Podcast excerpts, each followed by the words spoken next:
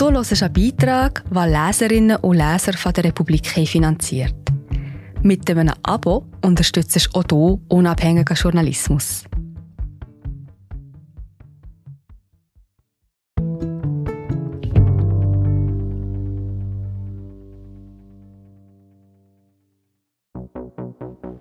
Caroline H. wird von einer Außenseiterin zur Brandstifterin. Wir sind gerade wieder da. Ich bin Marie José, Wissenschaftsjournalistin bei der Republik. Und ich tue dich hier kurz stören.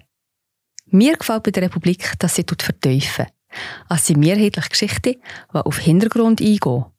Für das Lesen oder Hören, beim Joggen, beim Kochen oder wie man noch einen langen Tag vor dem Computer einfach möchte die Augen zutun. Wir sind werbefrei und nur von unseren Leserinnen und Lesern finanziert. Unter republik.ch slash hallo kannst du auch hier ein Abo lösen. So, und das war es auch schon mit der Störung.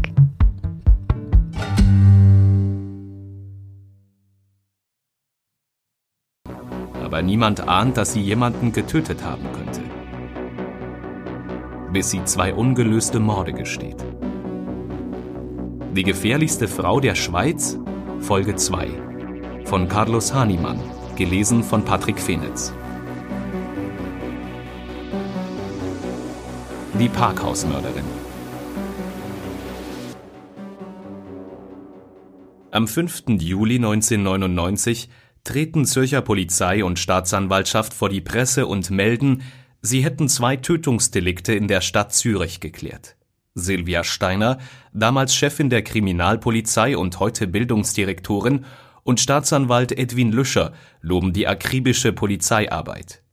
Ein ausgeprägter kriminalistischer Spürsinn habe die Ermittler der Stadtpolizei zum Täter geführt, zur 26-jährigen Caroline H. Der Blick titelte am nächsten Morgen auf Seite 1 Der Mörder ist eine Frau und darunter im Orania Parkhaus mitten in Zürich wird am helllichten Tag eine Frau erstochen. Beim Chinagarten am See wird eine 61-Jährige regelrecht abgeschlachtet. Was niemand erwartet hatte, der Mörder ist kein brutaler Sexgangster, sondern eine junge Frau.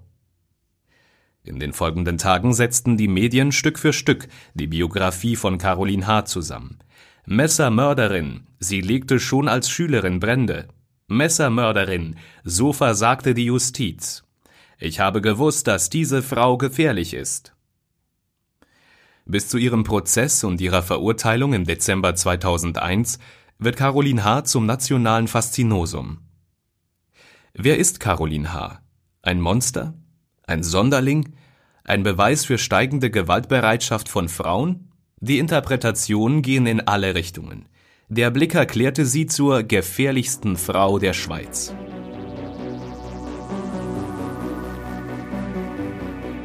Nach ihrem Geständnis beschäftigte vor allem eine Frage. Warum?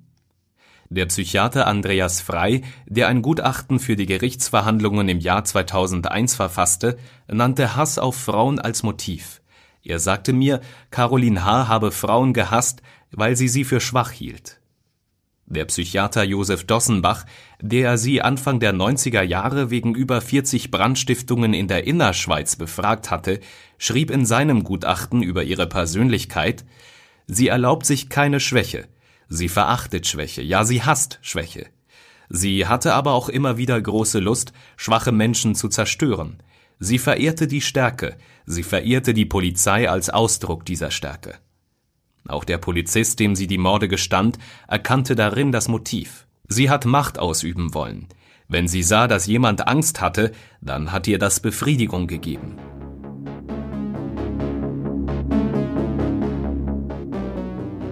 Caroline H. stammt aus einfachen Verhältnissen. Der Vater war Schreiner, die Mutter Hilfsarbeiterin. Die Eltern waren aus Österreich eingewandert, zunächst nach Appenzell, wo das junge Paar heiratete später nach Uri, wo die Frau die einzige Tochter, Caroline H., am 16. Januar 1973 im Spital Altdorf zur Welt brachte. Nach der Geburt zog die junge Familie in einen anderen Kanton in der Innerschweiz. Der Vater hatte Arbeit gefunden, die Mutter wurde Hausfrau. Als Kind war Caroline H. laut dem Psychiater Andreas Frei unauffällig. So schrieb er es im psychiatrischen Gutachten für den Mordprozess im Jahr 2001.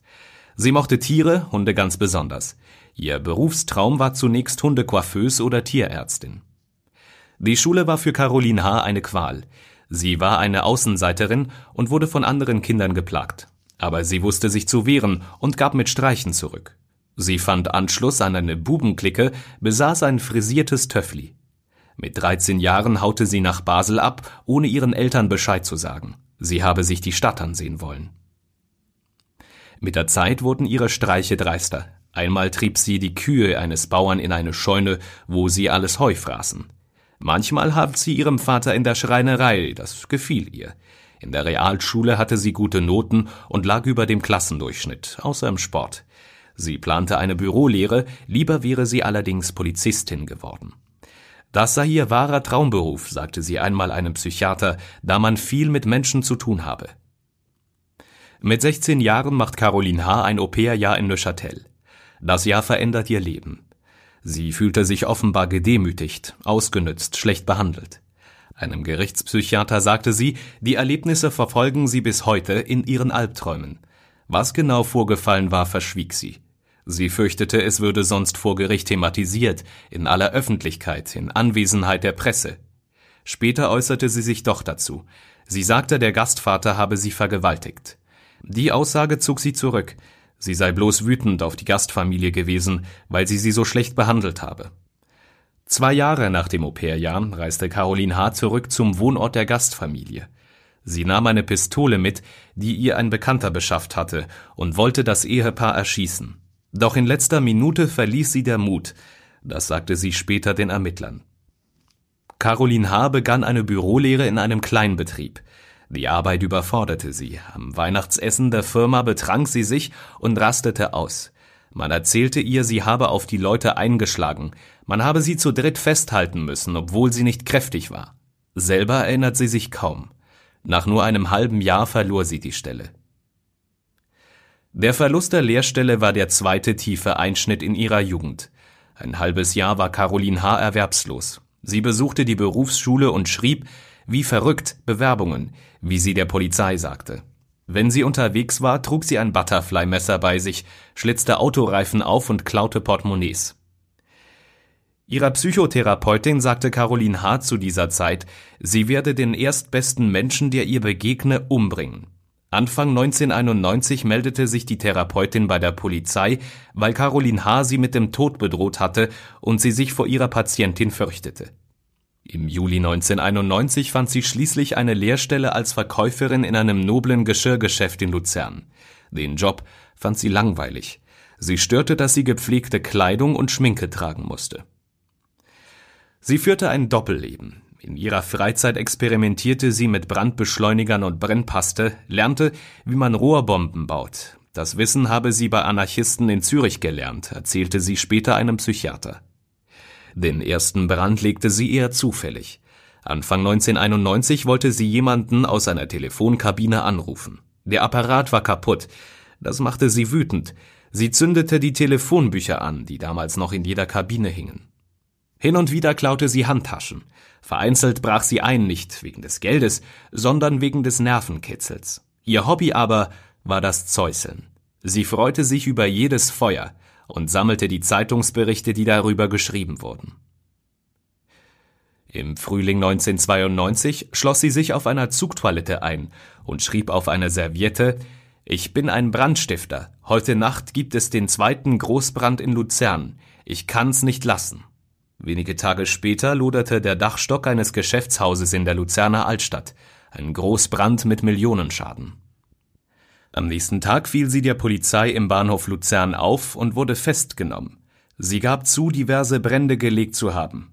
Als die Polizei die Wohnung ihrer Eltern durchsuchte, fanden sie einen Ordner von Caroline H. Der Inhalt ausgeschnittene Zeitungsartikel über die Brände, die sie gelegt hatte. Einem Gerichtspsychiater erzählte sie später, sie sei damals erleichtert gewesen. Die Verhaftung habe ihrem Treiben endlich ein Ende gesetzt. 1993 wurde Caroline H. für über 40 Brandstiftungen in der Innerschweiz angeklagt. Von Telefonkabinen über Schuppen zu großen Gebäuden. Die Luzerner Staatsanwältin Marianne Heer erkannte in der steilen Eskalationskurve der Delikte eine große Gefahr. Sie tat im Fall von Caroline H. etwas, das sie nur dieses eine Mal für notwendig hielt. Sie forderte die Verwahrung. Die damalige Staatsanwältin Heer ist heute Kantonsrichterin in Luzern und gilt als Gegnerin der Verwahrung. Den Entscheid von damals findet sie aber nach wie vor richtig. In einem Interview zum Thema Verwahrung und zu den Zweifeln, die eine Richterin beim Fällen eines Urteils beschleichen, sagte sie mir einmal, die Brände waren immer gefährlicher geworden, die Frau trat gegenüber allen dermaßen aggressiv auf, dass ich überzeugt war, diese Frau darf man nicht auf die Öffentlichkeit loslassen. Das Kriminalgericht folgte Heers Anträgen, viereinhalb Jahre Zuchthaus und die Verwahrung der 20-Jährigen. Das Luzerner Obergericht korrigierte den Entscheid ein Jahr später. Der Gerichtspsychiater schrieb in einem erneuten Gutachten, man müsse auch dem kleinsten Licht in der Finsternis große Bedeutung zumessen. Er schlug eine Therapie statt einer Verwahrung vor. Das Obergericht folgte ihm. Es verkürzte die Strafe auf dreieinhalb Jahre und sah von einer Verwahrung ab. Man hätte sie verwahren sollen, sagte mir Marianne Heer rückblickend. So wäre das zweite Tötungsdelikt beim Chinagarten verhindert worden. Niemand ahnte, dass Caroline H. vielleicht längst mehr getan haben könnte, als Brände zu legen. Während der ganzen Strafuntersuchung deutete sie mit keinem Wort an, dass sie im Juni 1991, also noch vor ihren großen Brandstiftungen, offenbar bereits eine Frau im Urania Parkhaus in Zürich getötet hatte. Dabei hatten die Ermittler im Luzerner Verfahren durchaus Hinweise darauf gehabt, dass Caroline H. gefährlich sein könnte. Sie wussten zum Beispiel, dass sie Anfang 1991 Morddrohungen gegen ihre Psychotherapeutin ausgestoßen hatte. Den Ermittlungsbehörden sagte sie während der Strafuntersuchung im Februar 1992, diese Frau muss man früher oder später umbringen. Sie läuft mir ja nicht davon. Es ist halt so, es ist doch normal. Andere Leute bringen auch andere Leute um. Ganz anders tönte Caroline H., als sie sich im Frühling 1991 einem entfernten Bekannten in einem Brief anvertraute. Darin beklagte sie sich darüber, dass sie immer gleich als kriminell angesehen werde. Es ist nicht wahr, dass ich alle Menschen hasse und verachte, wie die Polizei behauptet. Auch was die Therapeutin über sie erzähle, stimme nicht. Sie sei nicht gemeingefährlich. Der Therapeutin habe sie bloß gedroht, weil sie sie an ihre Gastmutter im Welschland erinnerte und eine Wut in ihr ausgelöst habe. Trotz allem mag ich den Kontakt zu Menschen, schrieb Caroline H. im Brief, und zu einem Mord wäre ich nicht in der Lage. Bis jetzt habe ich so viele Enttäuschungen erlebt, dass es mir schwerfällt, noch jemandem zu trauen. Zwei Monate später, am 26. Juni 1991, wurde im Parkhaus Urania in Zürich eine junge Frau getötet. Fünf Tage danach trat Caroline H. ihre neue Lehrstelle im noblen Luzerner Geschirrgeschäft an.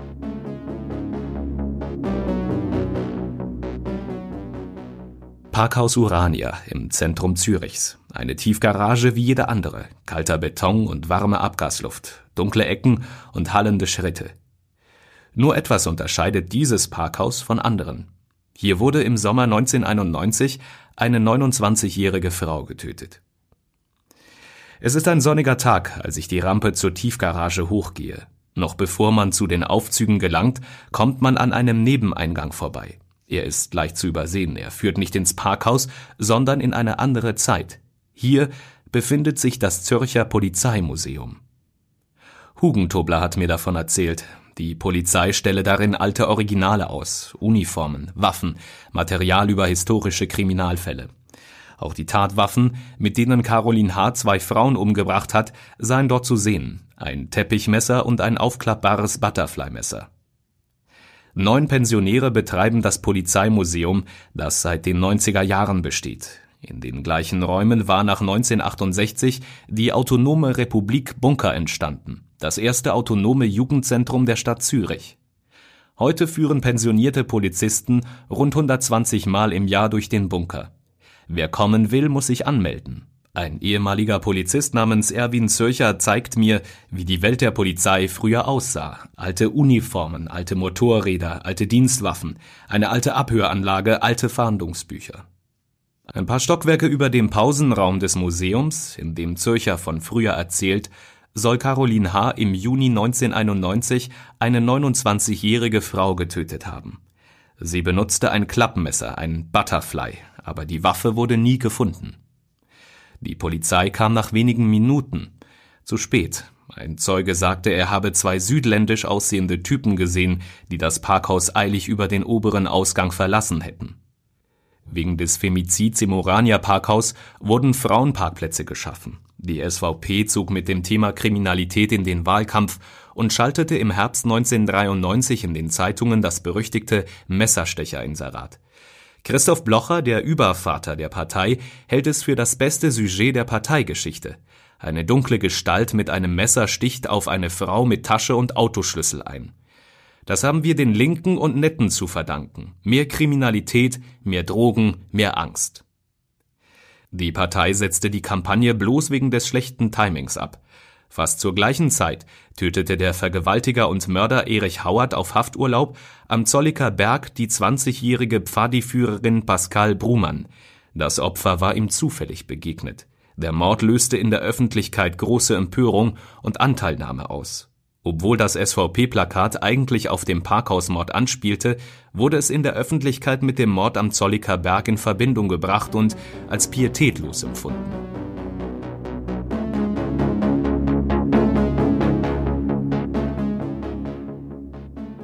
Es war kurz vor 15 Uhr, als Caroline H. das Parkhaus Urania betrat. Laut den Beschreibungen in der Anklage und im Urteil geschah Folgendes. Sie fuhr mit dem Fahrstuhl hoch und runter und wartete jeweils ein paar Minuten auf ein mögliches Opfer. In der Hand hielt sie ein Butterfly-Messer, Klingenlänge acht bis zehn Zentimeter. Der Parkplatz 713 war leer, so dass der Wartebereich vor den vier blauen Fahrstühlen im siebten Stock nicht ganz so eng wirkte. Von der Wand glänzten ein roter Abfallkübel und ein Aschenbecher, eine große Tafel warnte, Rauchen verboten. Hier sah Caroline H. ihr Opfer, dann packte sie es an der Kleidung und stach zu. Das Messer traf die Hauptschlagader. Das Opfer starb innerhalb kürzester Zeit. Laut den Prozessakten muss Caroline H. den Tatort schnell verlassen haben. Eine 29-jährige Frau, die gerade ein Festkleid in Zürich abgeholt hatte, war mit klackernden Stöckelschuhen durch die Tiefgarage gegangen. Klack, klack, klack, das habe sie in Rage versetzt, sagte Caroline H. später.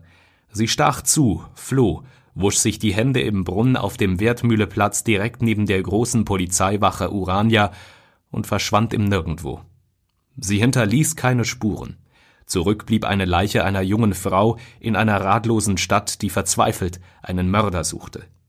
Alles muss schnell gegangen sein. Nur drei Minuten nachdem das Opfer das Einfahrtsticket gezogen hatte, wurde die Polizei über den Notruf 117 verständigt.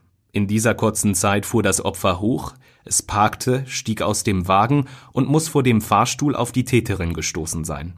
Die Handtasche des Opfers fand man im Treppenhaus, eineinhalb Stockwerke tiefer, das Portemonnaie fehlte. So erzählte es der ermittelnde Kommissar bald darauf der Presse. Von der Polizeiwache Urania bis zum Parkhaus sind es nur knapp 100 Meter. Doch als die Polizei eintraf, waren bereits alle verschwunden, die Täterin und mögliche Zeugen. Rund 20 Personen arbeiteten am Tatort: Erkennungsdienst, Kriminalfotodienst, wissenschaftlicher Dienst, Gerichtsmediziner, Bezirksanwalt, Kriminalpolizisten. Aber die Polizei kam mit ihren Ermittlungen nicht vom Fleck. Ein halbes Jahr nach dem Mord im Urania Parkhaus sagte der leitende Kriminalkommissar Marcel Frieden dem Tagesanzeiger, wir haben praktisch keine Spuren, einfach nichts. Keine Spuren, kein Motiv, keine Waffe. Es gab nur einen Hinweis, die Zeugenaussage, wonach zwei südländische Männer den oberen Ausgang des Parkhauses verlassen hätten. Die Polizei gab sich sechs Monate nach der Tat resigniert. Man hoffe jetzt auf Kommissar Zufall oder auf glückliche Umstände.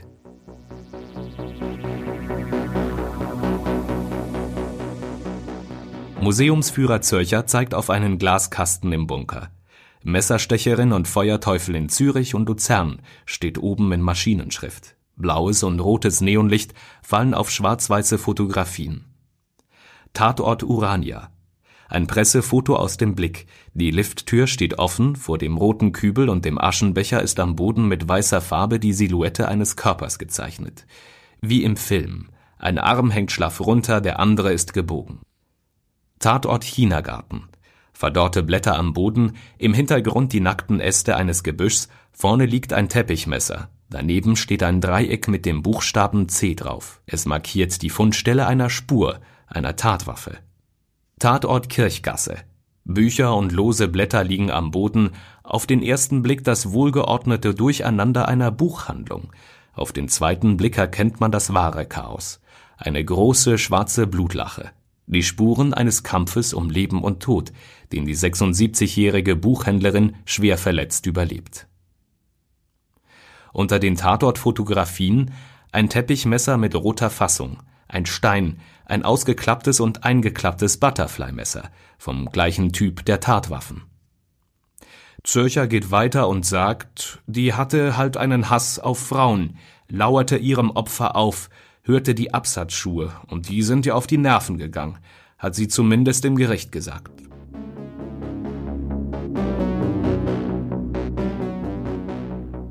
Ein eisiger Winterabend im Januar 2019.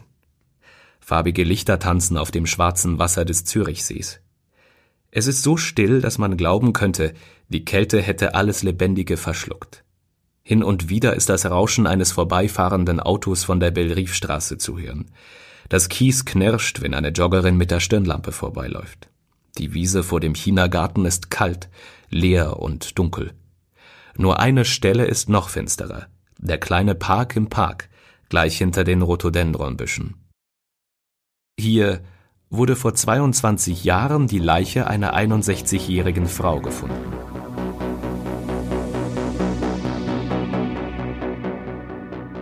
Caroline H. befand sich seit rund drei Monaten in Untersuchungshaft und hatte verschiedene Brandstiftungen im Raum Zürich zugegeben, als sie im September 1998 in einer Vernehmung sagte, dass sie von einem Tötungsdelikt träume, dass ich mich in einer Parkanlage am Abend verstecke und warte, bis eine Frau allein daherkommt.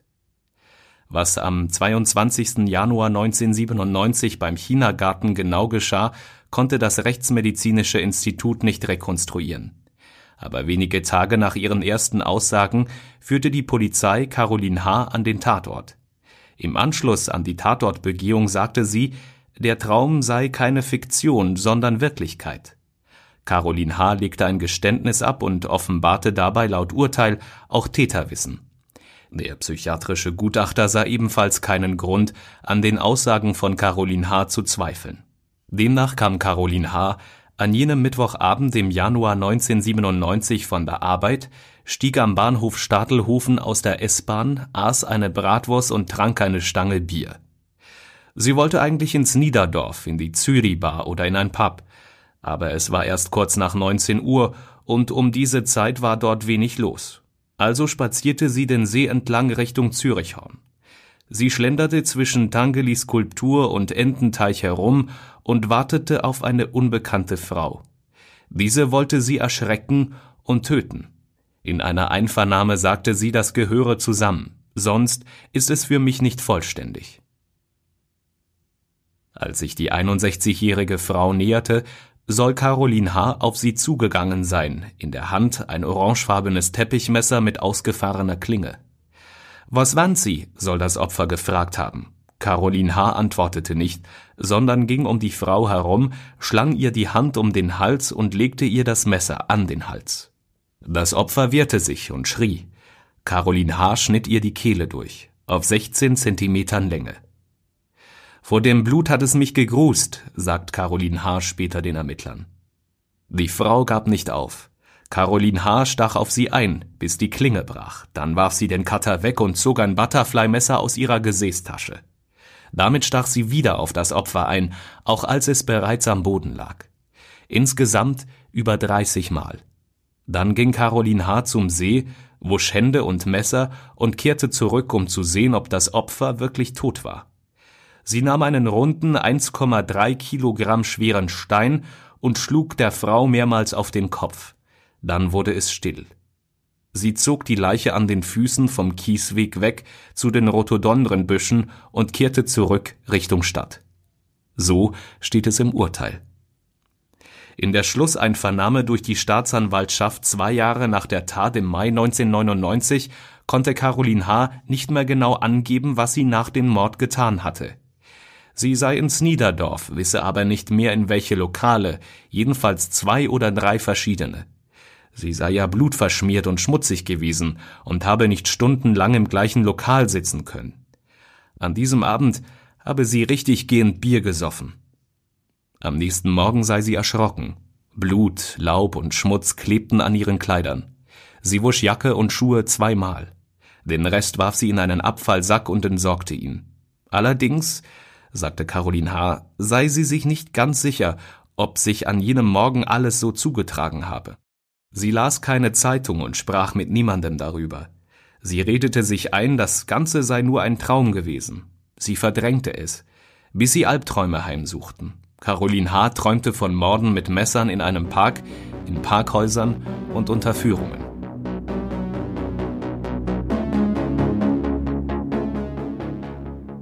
Ich spaziere vom Zürichhorn stadteinwärts. Langsam verlasse ich die dunkle Kälte des Seeparks. In der Ferne leuchten die Lichter der Stadt. Ich denke an die Geschichte, die mir Hugentobler erzählte, vom Handwerker, der ihm gesagt habe, er wisse, wo er das perfekte Verbrechen begehen könnte dass er jemanden mit einem Teppichmesser das Gesicht verstümmeln würde. War das alles bloß ein Zufall? Vielleicht ein Einwurf eines Einfältigen, wie Hugentobler gesagt hatte. Oder hatte er recht mit seinem Verdacht, dass gar nicht Caroline H. hinter dem Mord beim Chinagarten steckte, sondern ein Handwerker? Caroline H. war für drei Angriffe auf Frauen verurteilt worden, zwei davon mit tödlichen Folgen. Im Urteil gab es neben den zwei Morden zahlreiche weitere Delikte, die Caroline H. zugeordnet worden waren. Das schwerste war der versuchte Mord an einer 76-jährigen Buchhändlerin in der Kirchgasse in Zürich. Auch in diesem Fall waren die Ermittler zunächst im Dunkeln getappt. Keine Waffen, keine Zeugen, keine Spuren. Das Opfer, das schwere Stichverletzungen im Halsbereich erlitt und nur knapp überlebte, sagte aus, sie sei von einem Mann angegriffen worden. Es verging über ein Jahr in der Untersuchungshaft, bis Caroline H. laut Urteil erstmals indirekte Andeutungen machte, dass sie in der Buchhandlung an der Kirchgasse eine Frau niedergestochen habe. Wenige Tage später widerrief sie das Geständnis und widerrief darauf den Widerruf. Als das Opfer befragt wurde und Caroline H. bei einer Gegenüberstellung sah, dass sie lebte, erschrak sie. Sie sollte nicht da sitzen, sagte sie laut Urteil. Ich bin davon ausgegangen, dass die Frau nicht mehr lebt. Sie sollte nicht herumgehen und dasitzen. Dann bestätigte Caroline H. doch wieder, dass sie die Buchhändlerin angegriffen hatte. Es sei ihr aber nicht um Rache gegangen, wie sie zuvor erklärt hatte. Es habe sich einfach um eine günstige Gelegenheit gehandelt. Wie bei den Tötungsdelikten fußte auch in diesem Fall das Urteil einzig auf den Aussagen der geständigen Caroline H. Hugentobler zweifelte nur in einem der drei Fälle mit Grund an ihrer Täterschaft. Was änderte es, wenn Hugentobler mit seinem Verdacht richtig liege? Dass Caroline H. eine statt zwei Frauen getötet und eine schwer verletzt hätte? Oder gar keine? Wer hatte recht? Hugentobler oder alle anderen? Welcher Titel stimmte? Jener des Blicks? Caroline H., die gefährlichste Frau der Schweiz? Oder jener, den Hugentobler über seinen Aufsatz gesetzt hatte? Caroline H., unschuldig? Fragezeichen?